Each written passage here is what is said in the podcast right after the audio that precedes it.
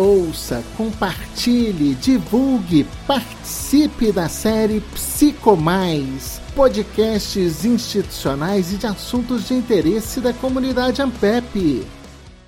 Olá, eu sou Robson Fontenelle, jornalista, e este é o podcast Psicomais Neste episódio abordamos as questões relativas aos recentes episódios de racismo registrados no Brasil na véspera do Dia da Consciência Negra. Participa conosco a pesquisadora do GT de Raça e Racismo da AMPEP, Eliane Silva Costa, professora do Instituto de Psicologia da Universidade Federal da Bahia e pesquisadora associada do Instituto de Psicologia da USP, do Laboratório de Psicanálise e Estudo em Psicologia Social, o LAPSO. Professora, assistimos em 2020 alguns casos icônicos que foram mediatizados em vários lugares do mundo, deixando situações de racismo cada vez mais explícitas. Houve o caso dos Estados Unidos e agora, na véspera do Dia da Consciência Negra no Brasil, a morte do João Antônio Freitas no sul do país. A intolerância está maior? Os racistas estão empoderados? O que está acontecendo com as pessoas? Você sabe o que aconteceu no dia 27 de novembro de 1910? Você se lembra dessa data? Você hum. estudou algo isso? Então, é, imaginei que não, porque no Brasil muito pouco se fala disso. Então, eu vou retomar essa data. 27 de novembro de 1910 foi o último dia da revolta da Chibata. O almirante dos mares, ele foi o líder da revolta da Chibata. Ou seja, hoje faz 110 anos, exato, 110 anos que essa revolta foi finalizada. Por que, que eu estou falando isso? Porque você disse que hoje em dia a coisa está mais exacerbada. Eu diria que hoje em dia a coisa está mais visível. Quando João Cândido fez essa revolta, foi porque ele já estava cansado de assistir a marinheiros serem chibatados. Ele tinha presenciado um marinheiro de baixo escalão, que isso só acontecia com, os, com as pessoas de baixo escalão, que era, eram evidentemente pessoas negras, pretas e pardas. Um deles recebeu, isso foi no dia 21 de novembro, 250 chibatadas. Em 1910 já tinha passado, a gente já, ti, já tinha sido formalmente decretada a abolição da escravatura, hum. há mais de duas décadas. Portanto, em tese, era para que não acontecesse mais situações como essas. A gente sabe que depois do escravismo, as pessoas negras foram muito mais presas e continuaram a ser torturadas. Não foi a abolição que fez com que no dia a dia, formalmente, politicamente, a tortura deixasse de acontecer, ao contrário as prisões ficaram muito mais é, lotadas de pessoas negras. Os assassinatos sempre aconteceram. A gente tem que pensar que o racismo ele é muito complexo. Ele foi por muito tempo negado no Brasil. Depois, quando passou a ser reconhecido, foi reconhecido como um racismo leve, sutil. Você já deve ter escutado muito disso, né? No Brasil, ah, se tem, ele é sutil. O racismo, ele se expressa de diferentes formas. Dessas que a gente pode chamar de sutis, que é você não olhar para uma pessoa, olhar com nojo para ela, você falar um outro xingamento, enfim. As foram as mais explícitas, como as de assassinatos. É, faz tempo que o, que o mapa da violência escancara como as pessoas negras, especialmente as pessoas jovens negras periféricas, são mortas e assassinadas.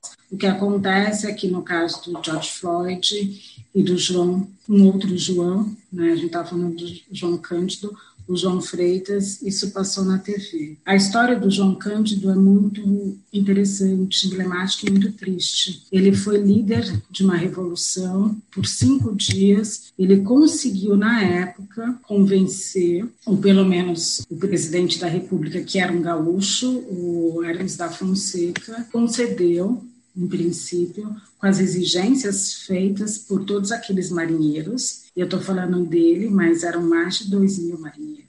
Então, um dos pedidos é que não tivesse mais é, chibatadas, mais açoites, mais opressões físicas, né, horrendas. E no dia 27 de novembro de 1910, presidente concedeu. Só que isso foi um engodo, foi uma mentira, porque logo depois todos os mais de 2 mil marinheiros foram perseguidos, vários foram mortos, a gente nem sabe quem são, quais são os nomes, muitos jogados ao mar, muitos foram presos, ele próprio foi preso com outros, e ele foi um dos poucos que não morreu, foi lançado a situações horrendas que há no sistema prisional, sobreviveu, depois ele foi internado no manicômio, sobreviveu, foi expulso da marinha, foi abandonado morreu pobre. E pouco se fala. Foi uma pessoa importantíssima na resistência negra e foi uma pessoa que foi torturada de diferentes formas não foi assassinado como foi o George Floyd o João Freitas, mas foi exposto a todas as estratégias do racismo no Brasil. Só para ressaltar que o racismo, na sua forma mais cruel, sempre teve presente. Não há, especialmente dessa forma física, afeta especialmente os homens negros. Né? E aí a gente precisa juntar racismo com machismo, sexismo, enfim, né? É muito corriqueiro homens negros terem medo de serem presos, parados pela polícia, serem assassinados. Isso hum. faz parte, infelizmente, do cotidiano das pessoas negras, dos homens negros. As mulheres são mais violentadas é, sexualmente, né? É tudo terrível, é tudo terrível, tudo muito perverso. A gente vê de uma certa forma, quando eu falo assim, de uma situação exacerbada, é porque, como bem a senhora mencionou, durante muito tempo, o racismo ele nunca deixou de existir no Brasil, ele é estrutural, mas a gente não via coisas tão explícitas como tem se visto nos últimos tempos. É isso, isso é importante, tá? Voto. Sempre existiu, mas não necessariamente aparecia na mídia, não necessariamente se falava. Acho que esse é um ponto. Outro ponto, quando você fala o racismo no Brasil é estrutural, sim, ele é. Isso significa que ele está em todos os âmbitos, está na estrutura, na engrenagem, na nação. Agora, a gente precisa lembrar, quando a gente fala que o racismo é estrutural, isso significa dizer que ele é mantido, sustentado, rearranjado pelas pessoas nas suas interações cotidianas e nos seus lugares de poder. Porque senão a gente pensa que há racismo sem racistas, e não há. Nem sempre uma pessoa racista sabe que ela está sendo racista. Algumas vezes ela não tem intenção de ser, especialmente nessas situações, ou exclusivamente nessas situações cotidianas leves, digamos assim, né? Agora, muitas vezes as pessoas sabem e querem, porque dá poder humilhar, constranger, matar uma outra pessoa, né? Então, só para deixar isso frisado, eu acho importante, racismo estrutural é estrutural porque ele é mantido por pessoas, então não dá para a gente desconectar um âmbito do outro, né? É mantido pelos vínculos nas interações dos sujeitos. O que acontece é que no Brasil ele foi gestado né, para que não se fale sobre racismo. Acho que esse é um dos principais pactos, acidamento que é, eu diria, aqui no Brasil, na psicologia, é uma das teóricas mais importantes para a gente pensar uma teoria muito forte, significativa sobre o racismo no Brasil. Né? Ela estuda, ela escreveu sobre branquitude, ao falar sobre branquitude, ela está falando sobre o racismo, né? e como o racismo é sustentado pelas pessoas brancas, ela diz uma das principais características no Brasil é justamente silenciar, não falar sobre racismo, né? É, e silenciar as pessoas negras. O fato é que graças, sobretudo, ao movimento negro, graças que diz respeito ao movimento ou a figuras como João Cândido, enfim, pessoas que né, vão lutando, vão resistindo, essas pessoas têm trazido, né, o movimento negro tem trazido cada vez mais, especialmente a partir da década de 70, esse tema. Tem buscado criar fissuras e dar visibilidade isso no, na academia, na rua, na militância, né? Então, tem aparecido, do ponto de vista do enfrentamento por parte do movimento negro, mais visibilidade. Por outro lado, do ponto de vista dos governos, digamos assim, a gente tem visto é, um movimento de banalizar isso que o movimento negro tem feito. Então, se o movimento negro tem dado visibilidade, por outro lado, a gente vê na contramão, e justamente para a manutenção do racismo, discursos hegemônicos e formais, digamos assim, que diz respeito a cargos de poder, dizendo no Brasil não há racismo, no Brasil não há racismo. E toda vez que você fala isso, você busca silenciar, atacar e desqualificar o horror vivido pelas pessoas negras. E muitas vezes, nesses discursos, você, inclusive por vezes, coloca pessoas negras para esse discurso, né? E aí é um uso perverso que se faz de processos do racismo que, inclusive, por ser tão terrível, muitas vezes aliena, digamos assim, as próprias pessoas negras, porque é tão difícil você pensar e falar sobre, porque ouvir todo dia que a pessoa negra ela é errada, é inferior, faz com que muitas pessoas negras nem queiram ouvir isso e às vezes elas acabam actuando com a branquitude, com o racismo, tendo situações racistas, né?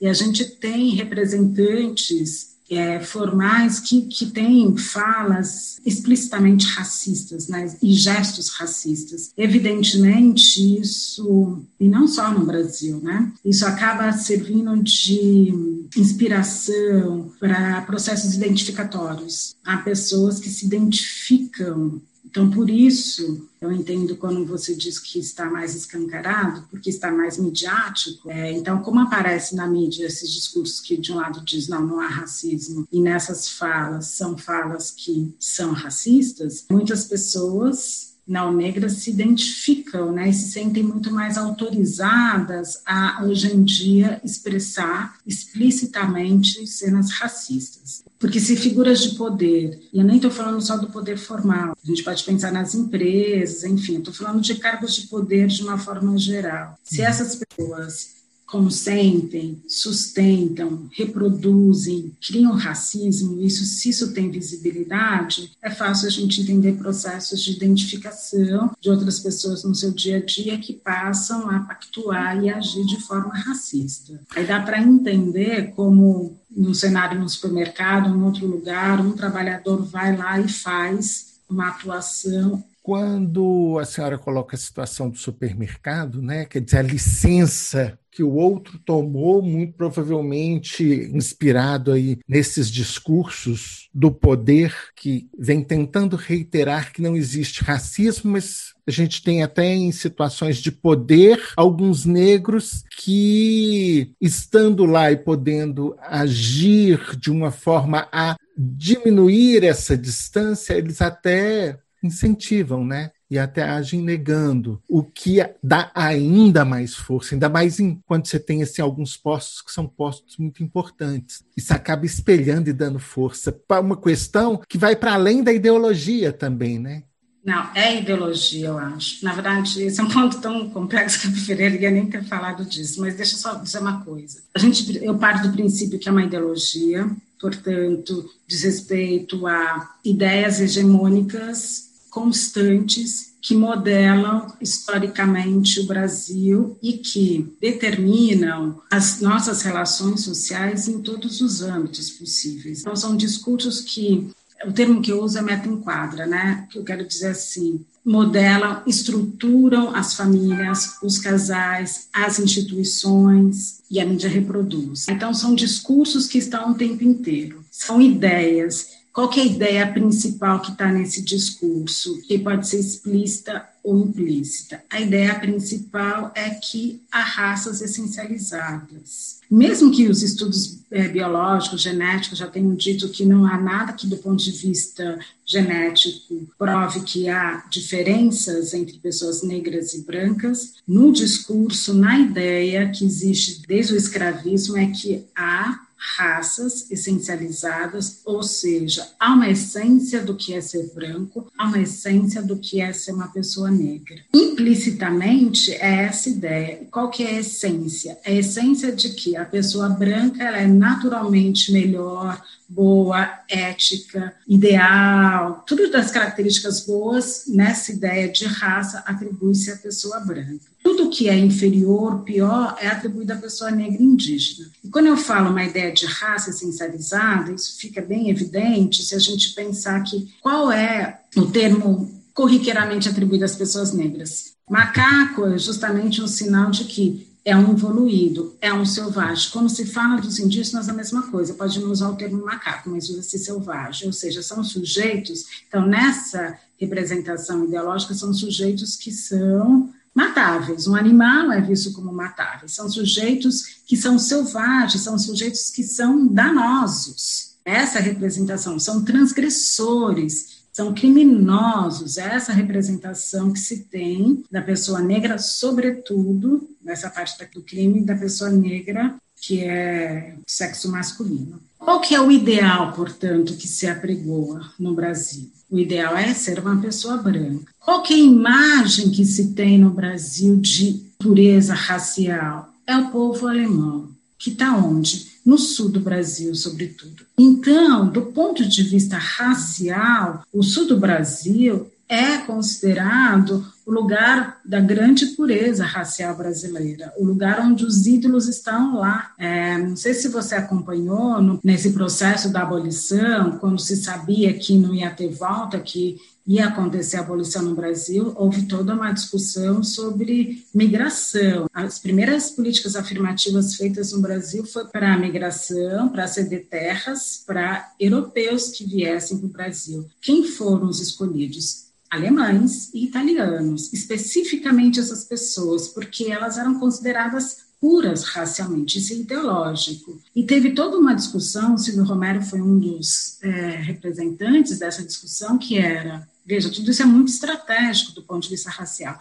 Para onde essas pessoas brancas irão? A discussão era: deveriam ir para um lugar onde não tem negros? Ou seja, para se formar um território basicamente branco, ou deveriam ir para lugares que têm negros para que houvesse miscigenação. Aconteceu justamente as duas coisas. Eu sou de São Paulo, São Paulo é um estado que foi gestado para ser miscigenado, porque tinha uma presença grande de pessoas negras, e o sul do Brasil foi gestado para ser europeu, branco, né? Tinham menos pessoas negras ainda que existam lá. Então, foi uma estratégia de cunho racista para manter uma ideia de um Brasil puro, embranquecido. Tudo isso tem a ver com racismo estrutural. Agora, Além disso, só para sustentar aqui para mim é uma ideologia, porque envolve essas ideias, envolve esse apagamento histórico, você tira os fatos, e o racismo envolve desejo. Quais são os desejos? A superioridade branca, evidentemente, da manutenção do privilégio branco, mas também tem, além disso, há um desejo de barrar, de frear as pessoas negras. E mais do que isso, e nesses casos de assassinatos, ou em muitos desses casos, a gente pode entender que há um desejo explícito e muitas vezes consciente de humilhar, de constranger, de ridicularizar a pessoa negra. Tudo isso sustenta o racismo no Brasil. O que é que acontece do ponto de vista da pessoa negra? Ela é cotidianamente constrangida pelo racismo. Toda hora, toda hora, entendeu? Você não tem muito alívio. Que acontece? Do ponto de vista psicológico, a gente precisa entender que para se defender psiquicamente do horror que é saber que você pode ser morta, saber que você pode ser violentada, saber que o outro vai te considerar incapaz teoricamente, saber que o outro vai te considerar esteticamente horrenda, que o outro vai ter nojo de você, entendeu? É tudo tão horrendo que algumas pessoas para se defender psiquicamente, elas cindem, negam o racismo. Isso é uma defesa. Do ponto de vista psicológico, temos como entender o que acontece com algumas figuras que negam racismo, diz não há racismo e fazem tudo na contramão do que apregou o movimento negro. Minimamente, elas estão alienadas, evidentemente, estão tentando minimamente se proteger do horror que é saber que ela é vista, pode ser vista como uma pessoa a quem, como uma não humana. Então é por isso, elas estão se defendendo. Evidentemente, essa pessoa precisaria passar por processos de conscientização sobre o que está acontecendo. É simples, é fácil? Não, porque é lidar com uma dor, é lidar com um trauma, que é o racismo é, pode ser traumático. O problema não é esse, quer dizer, o problema é esse porque isso é, isso é fruto do racismo. Agora, junto com isso, essas pessoas que estão nesse processo de defesa psíquica, muitas vezes elas podem ser usadas, usadas para pactuar com o racismo, para se contrapor a pessoas negras usadas politicamente mesmo. E lógico, isso é danoso para as pessoas negras, isso é danoso, porque isso é um jeito de manutenção do racismo e a pessoa negra é usada como álibi. Então, pega-se a pessoa negra que está nesse processo de defesa psíquica e ela é usada como álibi para dizer, olha, tá vendo como não há racismo? Eu trabalho com uma pessoa negra, tem uma pessoa negra que está falando. Dá para... Faz sentido o que eu estou te falando? Sim, todo sentido. É a figura do capitão do mato, é para você não morrer, não olhar, não se haver com a sua racialização, para você não ser confundido com aquele outro. Então, se tem um outro que é um possível bandido para você, que é da mesma cor, que é tão parecido, não ser confundido com ele, você vai lá e mata. É como a questão do racismo é tão grave que pode afetar o processo de conscientização das próprias pessoas negras. Né? Professor, a gente pode dizer que as pessoas, de uma certa forma, por causa da cultura arraigada, às vezes por causa de ditos, de expressões idiomáticas, elas trazem em si o racismo, sejam elas negras ou não? Então, elas aprendem. No caso das pessoas negras, eu não diria que elas são racistas, elas consentem ao racismo. Eu não diria porque é, de maneira geral, elas não têm privilégio, tirando uma ou outra, mas elas se. privilégio histórico, digamos assim, né? Não, não vai ser essa pessoa que está, estará no grau maior de poder e tudo mais, mas elas. é o jeito para elas sobreviverem, para elas não serem confundidas com o fétido, para elas poderem sobreviver. É uma estratégia psíquica social que é danosa que é alienante, mas é o que permite que pessoas sobrevivam. Professora, o que a gente poderia fazer? Como que a sociedade pode agir para a gente tentar reverter essa situação que ela vai se agravando a cada dia, ainda mais com esse discurso que está aí hoje dominante? Olha, acima das características fundamentais do racismo é o silenciamento, é não falar sobre. Então, uma das principais ações que a gente precisa fazer é pautar o racismo sempre, sempre que possível, que é fazer o que a gente está fazendo agora, conversar, que é na universidade conversar, é, criar espaços, isso é uma ação fundamental, falar sobre o racismo. É interessante ver, eu não assisto muito TV, mas veja, em 2007, quando eu comecei a fazer o meu doutorado, o Amil Camel, da Globo, tinha publicado, foi mais ou menos nessa época, um livro No Brasil Não Há Racismo. De lá para cá, esse discurso, pelo menos para algumas pessoas, não faz mais sentido, né? Não sei se ele publicaria esse livro hoje em dia, tenho maior curiosidade, né? Não pegaria bem para ele, no cargo dele, fazer esse livro agora, né? Isso, isso, essa mudança que não é hegemônica, mas que tem acontecido diz respeito ao fato da gente colocar em palavra, de falar sempre que possível sobre o racismo. Isso é suficiente? Não. É o primeiro passo, sim. É, porque as pessoas precisam de informação. A outra coisa é as pessoas nos seus lugares de poder, que é de pai, que é como professor, pensar nas suas práticas cotidianas, de fato, o que, que se pode fazer para vencer o racismo? Né? Então, você precisa de informação. Então, é desde é, um pai dar de presente para os filhos bonecas negras, por exemplo, livrinhos, assistir a filmes, a contar as histórias. O professor de história precisa contar a história do João Cândido, né? Então a gente tem o Zumbi, mas a gente tem o João Cândido, a gente tem outras figuras importantes, né? Então a gente precisa não só falar de como o racismo é danoso, como a gente precisa trazer exemplos históricos das belezas negras também. A gente precisa criar também uma identidade positivada do negro, porque a história do Brasil ela foi construída graças também, sobretudo, à presença negra, né? Tá na comida, não tá só no samba e no futebol, tá em diferentes contribuições, em todas na engenharia, na medicina a gente vai encontrar. É preciso desamalgamar a imagem da pessoa negra da escravizada, da pessoa negra aquela que é danosa. Agora, é preciso que as pessoas brancas entendam que elas não estão no lugar onde elas estão porque elas são naturalmente melhores. Elas estão por conta da branquitude. E eu não estou dizendo que não há pessoas brancas incríveis, inteligentes e belas, não é isso. Eu estou dizendo que há uma ideologia que sustenta essas pessoas nesses lugares, que faz com que elas muito mais facilmente herdem benesses e que mantenham. Então, você falava das pessoas migrantes que vieram para cá.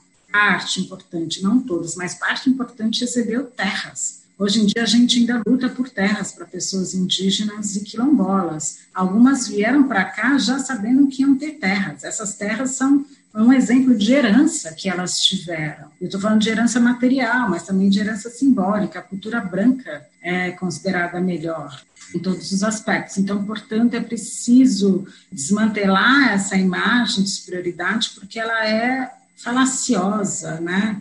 Eu fiz graduação na USP na minha época além de mim, não tinha outras pessoas negras, porque é muito mais difícil para as pessoas negras, que de maneira geral são pobres, acessarem a, ao, aos serviços que são considerados de excelência. Então, as cotas são fundamentais. Daqui dois anos, elas serão reavaliadas. Precisamos manter. Então, as, todas as políticas públicas de afirmação, afirmativas, são fundamentais. Desmantelar o racismo exige, sobretudo, de que as pessoas brancas se avaliem, se posicionem, se, se avaliem a partir do ponto de vista racial e façam ações antirracistas. A gente fala muito das pessoas que fazem, mas a gente também precisa considerar que quem faz os atos perversos fazem com testemunha. As testemunhas também são são testemunhas passivas, mas elas também estão mantendo a situação de horror, de sacrilégio, elas também deveriam ser responsabilizadas. No Brasil, a gente tem um sistema muito sério que envolve polícia, envolve mídia, que mantém horrores e assassinatos, porque o assassinato também é mercadoria. Passar cenas, por exemplo, da morte do George Floyd é muito emblemático, porque de um lado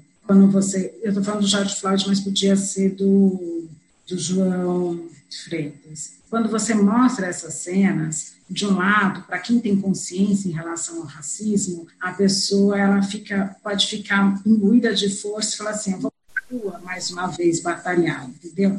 Por outro lado, as pessoas que têm prazer em humilhar, elas se satisfazem vendo aquela pessoa sendo morta. Então, a testemunha, aquela testemunha que está lá e que não faz nada, tanto quanto aquela que assiste em casa e fala assim: que bacana, mais uma pessoa negra morreu, entendeu? E a gente tem que considerar que sim, há racistas no Brasil nesse nível, que pode não falar explicitamente, mas que tem um prazer lá que é: é isso mesmo, morra, seu merda, no última instância.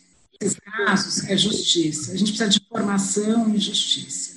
A gente pegando o caso específico do João Freitas, como é que a gente pode analisar esse caso? Um consumidor dentro de um supermercado que, por um desentendimento qualquer com a caixa, seja lá por qual motivo tenha sido, ser arrancado pelos seguranças, levado para fora e agredido da forma que ele que ele foi. Nada justifica isso. Né? Como é que a gente pode analisar esse fato, sociologicamente falando, vamos dizer assim? A única coisa que justifica esse fato é o racismo, né? É o racismo que faz isso. Eu vi a cena, eu não fiquei vendo várias vezes porque é uma cena que choca e ela faz mal. Porque se de um lado ela fala assim, bom, vamos lá para a rua, de outro lado a gente tem que ter cuidado para ela também não tirar energia da gente para que a gente não batalhe. Mas do que eu vi, ele chegou de mãos dadas com a mulher no supermercado. Antes de falar dessa situação, a gente precisa lembrar que o racismo ele é tão medonho que ele faz com que muitas vezes as pessoas não se sintam autorizadas a ir em alguns lugares. Isso é importante. As pessoas não se sentem livres para frequentar lugares que uma pessoa branca é muito tranquilo. No shopping, por exemplo, elas são corriqueiramente perseguidas que a pessoa entra no lugar, ela já é vista como suspeita, já tem um segurança atrás. No Brasil, pessoas, homens negros, pobres, eu ponho a mão no fogo. É muito raro que não tenha passado por alguma situação que já não tenha no seu repertório marca de ter sido olhado, vigiado, seguido por seguranças. Então, tem um acúmulo de experiências. Tem uma hora que você pode explodir. Certamente, não conheço ele, né? mas certamente ele passou por experiências assim. Bom, entrou no supermercado, fez lá as compras, ele fez um gesto. Eu não, não, consegui ver detalhes, eu sei que ele fez um gesto para uma funcionária do supermercado, voltou, foi conversar com a mulher dele, depois ele se ficou olhando a mulher fazer compra. E tinha uma, uma funcionária que foi se distanciando dele, com medo dele, por conta, muito provavelmente, dessa imagem do homem negro agressor. E ele foi convidado, digamos assim, usando uma palavra ponderada, a se retirar. Pelo que eu entendi, ele foi levado a se retirar do estabelecimento e aí ele deu um soco. Eu entendo que ele foi ali um insubmisso, um insubmisso, isso é importante. Isso não teria acontecido com uma pessoa branca. A gente tem cenas de, inclusive saiu recentemente uma cena de uma mulher branca que fez um escândalo, xingou, xingou e nada aconteceu com ela.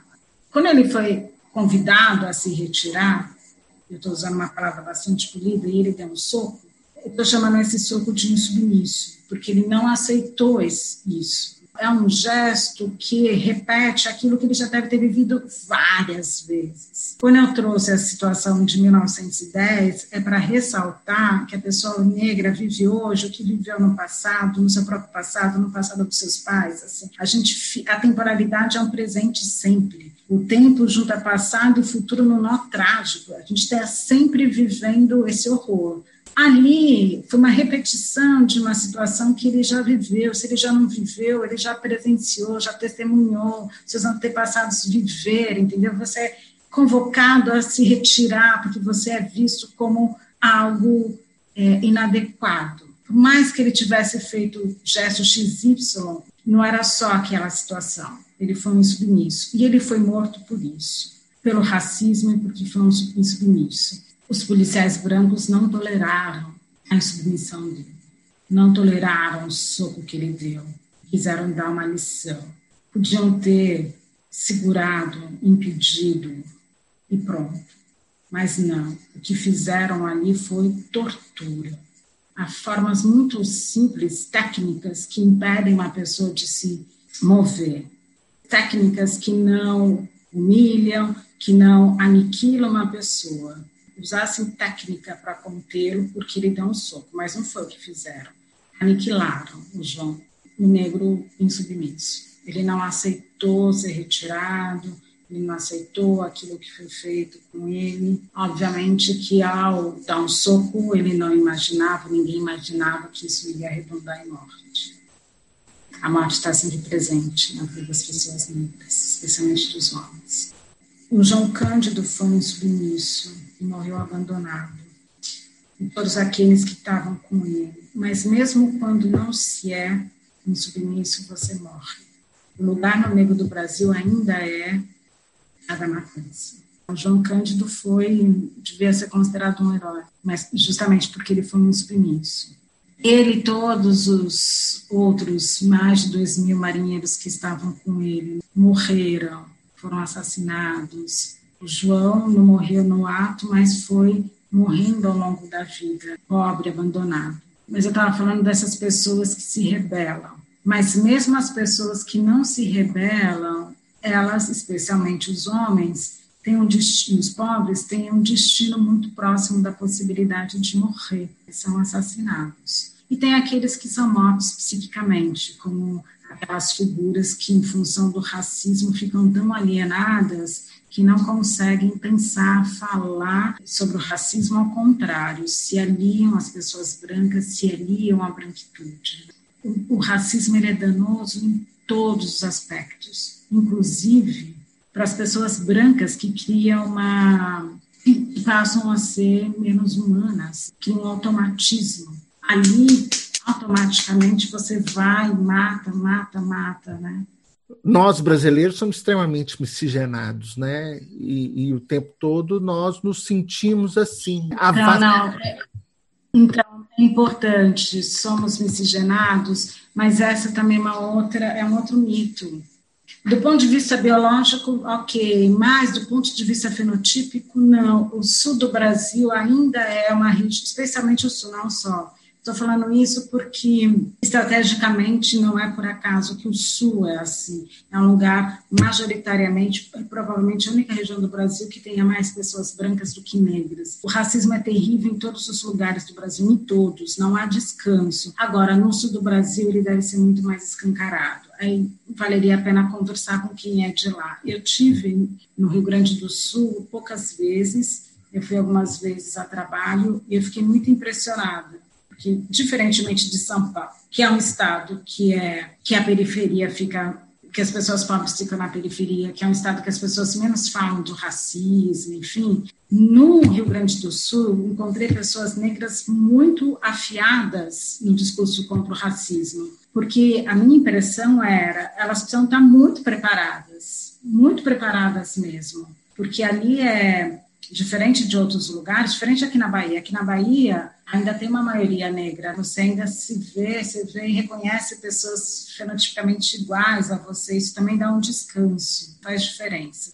No Sul não, são muitas, são pessoas brancas e algumas pessoas negras acuadas, eu acho que muito explicitamente. Não é por acaso que lá a resistência é de um grupo menor e ela é muito forte porque a coisa é mais explícita. Então, só para dizer que sim, no Brasil há pessoas que são fenotipicamente brancas, branquíssimas. No Sul, em São Paulo, em outros lugares. E isso faz com que essas pessoas se sintam superiores, porque elas correspondem ao ideal, ao ideal de beleza, ao ideal do, do alemão, do italiano. Uma pessoa branquíssima, ela nunca é parada.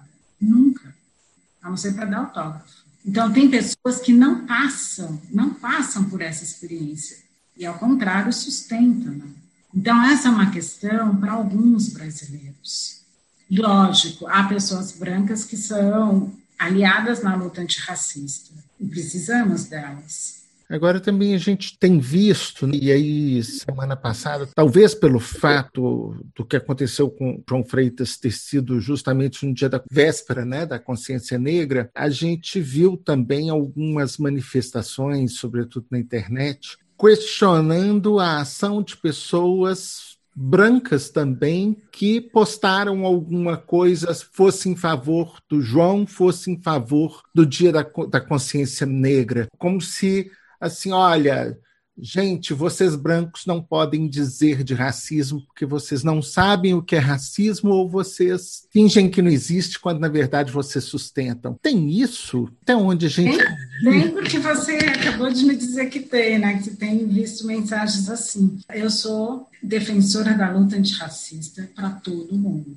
Todo mundo que quiser agregar força contra o racismo é bem-vindo. É uma luta da experiência, da vivência horrenda que as pessoas negras têm, que elas são oprimidas historicamente, mas tem um processo que é de reparação que diz respeito às pessoas brancas.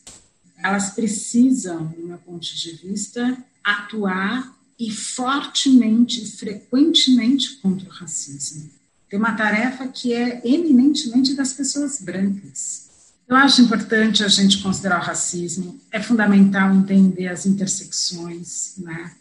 São mais matáveis no Brasil os homens negros, as mulheres negras são violentadas, são, são menos mortas, são mais violentadas, tudo isso é terrível, não estou escalonando, mas para dizer que tem estratégias diferentes. O jeito de se apossar do corpo da mulher, o jeito de oprimir a mulher é violentando-a sexualmente, estuprando. Teve um caso, inclusive, de uma mulher também no supermercado que ela foi violentada.